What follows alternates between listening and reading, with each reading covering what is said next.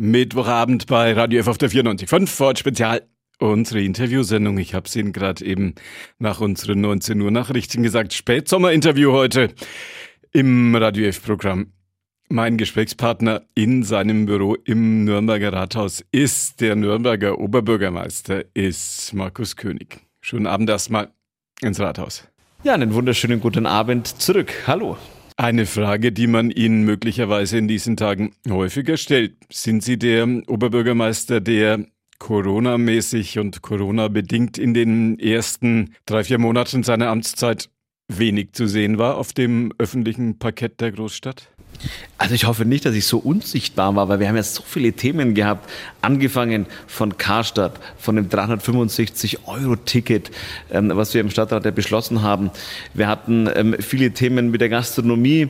Wir hatten Sommer in der Stadt, die Diskussion. Also ich war auch gut unterwegs innerhalb ähm, der Stadt, aber auch draußen bei vielen Firmen, habe mich vorgestellt. Natürlich waren keine Feste, keine Kirchwein, aber ich hoffe schon, dass ich präsent war. Hat Ihnen das ein bisschen gefehlt, die vielen Auftritte, die man als Oberbürgermeister ja hat? Oberbürgermeister einer Großstadt noch dazu? Also ich habe natürlich auch Reden gehalten in vielen kleinen Besprechungsrunden, aber auch in kleinen Veranstaltungen. Aber ja, natürlich, ich bin ein Mensch, der gerne rausgeht. Und das habe ich auch im Wahlkampf schon gezeigt. Das war jetzt halt leider durch Corona, ist es nicht möglich. Das Thema Händeschütteln, ob das jemals wieder zurückkommt. Ich komme mir manchmal ein bisschen vor wie so ein kleiner Japaner, weil ich mache dann immer nur und, und nicke. Also das Händeschütteln wird uns, glaube ich, noch länger ähm, fernbleiben. Sie sind ja jetzt in Ihrem Büro im Nürnberger Rathaus. Haben Sie das neu möbliert, nachdem Ulrich Mali da ausgezogen ist? Nein, überhaupt nicht. Das war auch die erste Frage von Uli Mali in der Übergangszeit, wie wir hier das, ähm, die Übergabe organisiert haben. Was möchten Sie verändern? Und dann habe ich gesagt, also ähm, was haben Sie denn damals verändert? Er hat gesagt, er hat das Büro eins zu eins von Ludwig Scholz so übernommen. Und dann war für mich klar, dann übernehme ich das Büro von Ludwig Scholz und ich habe nichts verändert. Es ist ähm, zwei grüne kleine Bäume noch reingekommen und ähm, ich habe ähm, für mich ein Kreuz aufgehängt, aber alles andere habe ich so belassen, wie es ist. Was sieht der Nürnberger Oberbürgermeister eigentlich, wenn er aus dem Fenster guckt? Man, abgesehen davon, dass man als Oberbürgermeister ja nicht aus dem Fenster guckt, aber wenn Sie mal so einen Blick riskieren?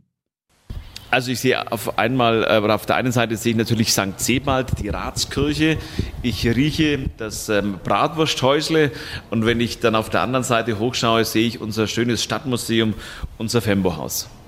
Wir erreichen Sie ja jetzt in Ihrem Büro. Ich habe gehört, Sie haben einen Dürerhasen im Nacken. Stimmt das? Ja, ich habe ähm, einen Dürerhasen, ich habe einen schwarzen und ich habe einen grünen und ich habe ähm, also von dem Künstler Hörl doch das ein oder andere, weil ich das ja schön finde und es ziert mein Büro. Und in Rot gab es keinen? Den hat man mir nicht geschenkt oder ich habe ihn mir auch nicht gekauft. Das Werk von Albrecht Dürer, doch für viele Menschen auch Symbol dieser Stadt geworden, auch für den Oberbürgermeister. Ja, natürlich. Es ist, ich meine, der Thüre ist ein, ein, ein Sohn unserer Stadt. Ähm, wir ähm, sind sehr dankbar, was wir auch ähm, als Tourismusmagnet hier haben. Wenn ich das Thürerhaus mir anschaue, wenn ich mir am Tiergärtner Torplatz auch den Dürer Hasen, der da steht, mir anschaue. Also er, wir, wir haben einen Dürer Flughafen, ja, der Albrecht-Dürer Flughafen. Also er begleitet uns ähm, jeden Tag und es ist gut so. Es ist ein Sohn unserer Stadt und er ist ein Werbeträger. Reden wir über die Arbeit. Sie sind der erste Bürgermeister dieser Stadt, der nicht aus der Verwaltung kommt, ist das ein Vorteil oder ist das ein Nachteil für Sie? Ich glaube, wie alles hat es Vor- und Nachteile. Ich glaube, für mich überwiegen die Vorteile, dass manche Dinge ich von einer anderen Seite betrachten kann. Ähm, und ich habe auch festgestellt, dass auch die Kollegen sehr offen sind. Ähm, wir müssen ja nicht immer alles gleich verändern, aber wir müssen manche Dinge, die halt vielleicht nicht so richtig gelaufen sind, einfach neu anstoßen. Und das habe ich ja auch in den letzten 100 Tagen versucht, auch schon mal ähm, anzustoßen. Und ich erfahre hier einen sehr großen Fürspruch und sage, jawohl, da gibt es viele, die mitziehen, die gemeinsam an einem Strang ziehen wollen. Wir haben eine ganz, ganz aktive Verwaltung, die besonders in dieser Krisenzeit auch wirklich sich bewährt hat und gezeigt hat, dass Verwaltung auch wirklich ähm, handeln kann, dass wir nicht handlungsunfähig sind, sondern hier hat jeder an seinem Platz gewirkt. Man hat gemeinsam diese Krise versucht zu meistern von den Zahlen von Corona sind wir im Verhältnis zu vielen anderen Großstädten ähm, sehr gut unterwegs. Ich glaube, jeder einzelne, auch jeder einzelne Todesfall ist einer zu viel, aber im Verhältnis haben wir wirklich eine sehr gute Arbeit geleistet und das sind viele, die da draußen sind, ob in der Verwaltung, aber auch im Einzelhandel. Die Nürnberger halten auch hier zusammen.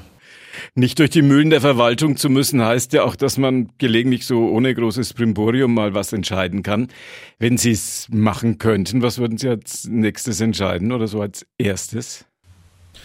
Also was wir jetzt auf den Weg bringen, dass wir uns jetzt ähm, ganz konzentriert auf die Kulturhauptstadtbewerbung konzentrieren. Wir haben jetzt Ende September, werden wir das zweite Pitbook abgeben. Ähm, dort werden wir die Dinge hineinschreiben, die auch der Jury hoffentlich auch gefallen und begeistern ähm, wird. Wir werden im Oktober dann einen digitalen ähm, Visit-Besuch der Jury hier in Nürnberg erleben. Leider ist es so, dass im Moment die Jury nicht kommen kann aufgrund Corona. Das heißt, wir werden digital in 70 Minuten unsere Stadt präsentieren mit Live-Schaltungen. Das wird eine riesen Herausforderung werden, auch für das Bewerbungsbüro, weil wir natürlich Live-Schaltungen, wir haben Einspieler und wir müssen unsere tolle Stadt, unsere Emotionen auch so rüberbringen, dass die Jury davon überzeugt ist. Das ist das nächste große Projekt, dass wir am 28. Oktober eine äh, Bewerbung sozusagen, eine finale Entscheidung bekommen und wir die Kulturhauptstadt 2025 sein werden. Was machen dann die Mitbewerber aus Hildesheim? Können ja keine digitale Rübe aufs Pult legen, dann jetzt im zweiten Durchgang. Nein, also man muss sich was einfallen lassen. Wir haben ähm, viele, die sich jetzt damit auseinandersetzen und wirklich auch hören, wie können wir digital das so rüberbringen, dass man sowohl unsere Geschichte, wir haben ja Past Forward, also wenn wir zurückblicken, auch die alterliche oder mittelalterliche Altstadt mit, äh, natürlich spielt Dürer auch eine Rolle, mit dem Erfindergeist Nürnbergs. Wir haben den Globus von Beheim, wir haben Peter Hähnlein, die Taschenuhr, wir haben einen Teil der Industrialisierung hier in Nürnberg. Genauso aber müssen wir beleuchten, ähm, welche Rolle hatten wir im Dritten Reich und aus dieser, ähm, aus dieser Geschichte, welche Zukunft sehen wir? Wir haben 44 Prozent Menschen, die hier leben, die haben einen Migrationshintergrund. Wir sind eigentlich Klein-Europa. Also in unserer Stadt bildet sich Klein-Europa ab und deshalb bin ich da auch guter Dinge, dass die Jury anerkennen wird, wir sind die Stadt, die perfekt zur Kulturhauptstadt Europas dann auch ähm, sozusagen ernannt werden kann. Jetzt kann es natürlich sein, dass manch einer sagt, vielleicht haben wir in diesen Tagen andere Sorgen. Das verstehe ich, aber auch der Blick ist eines Oberbürgermeisters ist, dass wir natürlich in die, in die Zukunft schauen müssen. Wir sind eine Tourismusstadt, davon leben viele, die in der Hotellerie arbeiten. Wir sind eine Stadt, die ähm, Gäste braucht, weil wir auch die Gastronomie stärken. Es ist ein Wirtschaftszweig, den wir bedienen und ähm, das ist eine Ausrichtung, die wir da legen, dass wir uns der Welt präsentieren und wir brauchen Gäste von außerhalb, um hier vieles auch finanzieren zu können. Und deshalb ähm, ist der Blick auf 2025 gerichtet, aber genauso werden wir die alltäglichen Herausforderungen stemmen müssen. Und das hat auch natürlich was mit Corona zu tun. Deshalb war es mir auch wichtig, dass ich mich von Anfang an in diese Karstadt-Debatte mit einschalte, dass ich nicht so, wie mir viele gesagt haben, na ja, lasst es sein, die haben das schon entschieden. Ähm, hänge ich da nicht so mit rein, dass ich genau das Gegenteil gemacht habe, weil mir das wichtig war, die Arbeitnehmer an der Stelle, dass die vielen Familien, über 600 Familien liegen da auch ähm, im Hintergrund. Und deshalb war mir wichtig, mit Gewerkschaften, mit den Eigentümern, die in New York leben, mit vielen Akteuren, auch im Wirtschaftsreferat, mit Michael Fraß, dafür zu kämpfen, auch mit den Gewerkschaften ein klares Zeichen zu setzen. Und wir haben es geschafft. Jetzt haben Sie ja ganz clever noch den Bogen zu Ihren Erfolgen geschlagen. Wie lief das ab, die Karstadt-Rettung, die Kontakte in die USA, Skype, digital? Wie lief das? Wie ging das? Es wurde telefoniert, also oldschool, ja, aber wir haben äh, telefoniert und ich bin dankbar, dass auch da Nürnberger gezeigt haben, die haben die, die Kontakte gehabt, ähm, die hier leben, haben gesagt, ja, wir kennen die und die Besitzer, die den Fonds besitzen, der in Luxemburg gehandelt wird, aber das sind ja alles nur Manager, die da sitzen und ich wollte die Eigentümer sprechen und ich konnte die Eigentümer ausfindig machen ähm, und mit denen habe ich zweimal telefoniert, ja vor diesem positiven Hintergrund eine schwierige Frage. Viele Menschen sagen, die Stadtgesellschaft In diesen Tagen spaltet sich viele Menschen, die in Nürnberg leben, die sehr aufgeschlossen mit der Stadt umgehen, sehr verantwortungsvoll. Und auf der anderen Seite sehr viele, die sehr verantwortungslos mit dem öffentlichen Raum umgehen. Wie erleben Sie diese Diskussion? Ich habe von Anfang an gesagt, wir müssen die Parks, ähm, die müssen wir erweitern, wir müssen mehr Grün in der Stadt dann auch äh, versuchen mit einbringen zu können, dass wir mehr Bäume pflanzen, dass wir unsere Grünflächen aber auch schonend ähm, pflegen. Das bedeutet, dass die Menschen, die das auch nutzen, müssen natürlich auch den Müll wieder mitnehmen. Ähm, und wir müssen mit unserer Fläche, die wir zur Verfügung stellen, aber auch die Plätze, müssen wir das ein oder andere Mal etwas schöner den Gestaltungsansatz wählen. Aber nochmal, die Stadt gehört uns allen und jeder trägt auch Verantwortung. Verantwortung tragen, das ist etwas, was sehr viele Menschen mit großer Überzeugung tun. Es gibt aber auch sehr viele, die weder die Verantwortung tragen noch den Müll wieder mit heimtragen. Das ist der Anspruch, aber auch wenn das nicht hilft, werden wir auch äh, damit Polizei, aber auch Ordnungsdienst dem einen oder anderen, der nicht immer vielleicht in der Erziehung an der Stelle so aufgepasst hat, dann mitgeben, dass das nicht sein kann und dass er den Müll, den er hier an der Stelle produziert, aber auch liegen lässt, es nicht geht. Und da werden wir auch das ein oder andere Bußgeld erhöhen, dass äh, man es spürt und der Lerneffekt dann auch eintritt. Nürnberg ist schön, sind wir uns einig. Viele schöne Winkel in der Altstadt und auch viele schöne Ecken in den Stadtvierteln. Andererseits, wenn es um die Plätze geht, sagen viele, Wieso bekommt man in Nürnberg keine schönen Plätze hin? Fällt Ihnen ein schöner Platz in Nürnberg ein? Ja, fällt mir natürlich ein. Wir werden jetzt im September werden wir erleben, dass wir den Nelson Mandela Platz einweihen und ähm, das war vorher ein reiner Parkplatz und jetzt haben wir eine schöne Grünanlage, wir haben Bäume.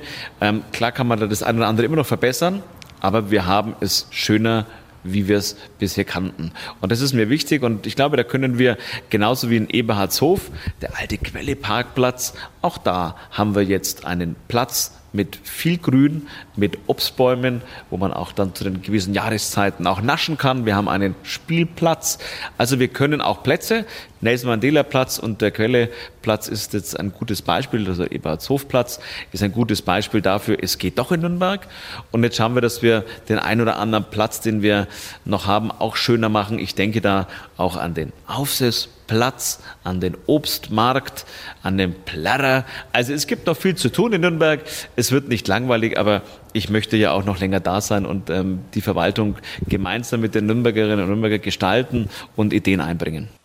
Große Herausforderung, sagen viele, ist der Richard Wagner Platz, eine Betonfläche, die so ganz ungenutzt da liegt zwischen Südstadt und Innenstadt. Klar, es ist eine Verbindungsachse von der Südstadt in die Altstadt. Ähm, das ist neben dem Hauptmarkt der zweitgrößte vom Volumen her Platz, den wir in Nürnberg haben. Er fällt nur nicht auf, weil er wie ein Schlauch ist ja, und so ein bisschen versteckt auch in verschiedenen Höhen, weil ja auch Treppen dabei sind. Ich kann mir das gut vorstellen, dass wir dann ebenerdig machen, dass wir das auch, ähm, sage ich mal, für Menschen mit Handicaps auch so gestalten, dass die da diesen Platz auch wahrnehmen und, und, und, und ähm, drauf fahren oder auch äh, gehen können, dass der da keine Hürden hat. Das kann uns gelingen. Das wird im Rahmen der Opernhaussanierung ein großer Bestandteil sein. Auch das Opernhaus wird irgendwann auch ähm, in die Sanierungsphase gehen und das muss ein Bestandteil sein, weil das Opernhaus muss sich öffnen ähm, für alle Nürnbergerinnen und Nürnberger und da ist der Richard Wagner Platz der Schlüssel dazu. Jetzt müssen wir natürlich auch noch über das Geld reden. Es gibt eine Giftliste, hat der Kämmerer im Radio F-Interview gesagt. Was steht auf der Giftliste drauf, was möglicherweise erstmal nicht realisiert werden kann oder weit, weit, weit nach hinten rückt? Alles, was wir in den letzten Jahren beschlossen haben, ist wichtig. Ähm, das Thema wird sein, der Haushalt, den wir jetzt verabschieden, den der Rat der Stadt Nürnberg verabschieden muss, wird drei Säulen haben. Die erste Säule wird sein, wo können wir das ein oder andere sparen, also nicht einsparen, sondern vielleicht in dem, was wir tun, auch mal sparen. Ähm, die zweite Säule wird sein, was können wir strecken und schieben, muss das dann alles 21 und 22 passieren, kann man es nicht vielleicht 22, 23, 24 schieben. Und die letzte Säule wird sein, was und wir müssen investieren, wo werden wir investieren und wo werden wir Akzente setzen. Und diese drei Säulen haben wir. Es gibt keinen Giftschrank, weil wir keine Projekte haben, die total unsinnig sind. Das gibt es nicht. Ja. Äh, wir machen gute Projekte. Der Stadtrat hat ja auch schon Beschlüsse gefasst, die ähm, sehr zukunftsweisend sind. Es geht mir eigentlich darum, aufzuzeigen, wo kriegen wir am meisten Fördergelder her? Aus Bund, aus Europa oder auch aus dem Land. Und danach richtet sich, muss die sich die Entscheidung auch richten, ähm, wie viel Eigenkapital oder wie viel Eigenmittel wird die Stadt Nürnberg da hinein finanzieren. Wo wir viel selber zahlen müssen, kann man nur sich überlegen, ob man das vielleicht etwas verschiebt. Und ähm, an der Stelle, wo wir gute Gelder und Kofinanzierungen bekommen, die würde ich nach vorne stellen, weil wir müssen in die Stadt investieren. Wir wollen ähm, mit einer der schönsten Städte Deutschlands sein und ähm, den Anspruch, den habe ich. Und da können wir jetzt nicht sagen, wir sparen jetzt alles, weil wenn wir sparen, werden wir wirtschaftlich verlieren, werden wir kulturell verlieren und werden letztendlich auch viele soziale Brennpunkte schaffen und die braucht Nürnberg nicht. Sie waren lange Jahre als Fraktionsvorsitzender der CSU ein Politiker, der von der Basis her argumentieren musste. Was hat sich für Markus König geändert, seit er der Oberbürgermeister dieser Stadt ist, wenn es um Argumente geht? Natürlich ist es ein anderes Gefühl und nochmal, du bist jetzt sozusagen ähm, die, der Letzte, der mitentscheidet. Ja, alle schauen auf dich. Ich habe ähm, mich versucht, in diese Rolle hineinzufinden, auch wenn es noch ungewohnt ist. Aber auch da sage ich, es geht nicht alleine. Ich habe viele Unterstützer. Aber manchmal passiert es mir auch, wenn ich auf der Straße bin und man sagt immer, ach, schau mal, der Oberbürgermeister, ich drehe mich schon noch um und schaue, wo er ist. Und dann stelle ich fest, ach, ich bin sehr selber. Also ich bin da, ähm, aber ich bin einer, ich will da normal bleiben. Für mich ist das Wichtigste in dem Amt, ich schaue mich jeden Morgen in den Spiegel und erkenne mich noch und das ist mir besonders wichtig und ich habe versprochen, ich bleibe authentisch und das bleibe ich auch. Das ist doch ein gutes Schlusswort für unser Spätsommergespräch sozusagen mit dem Nürnberger Oberbürgermeister, mit Markus König. Sagen die Leute schon noch der Neue? Ja, manche sagen, das ist doch der junge Oberbürgermeister. Damit kann ich auch ganz gut leben. Bleibt mir noch ein Dankeschön ins Nürnberger Rathaus. Das war der Nürnberger Oberbürgermeister Markus König im Radio F-Gespräch. Ich danke Ihnen.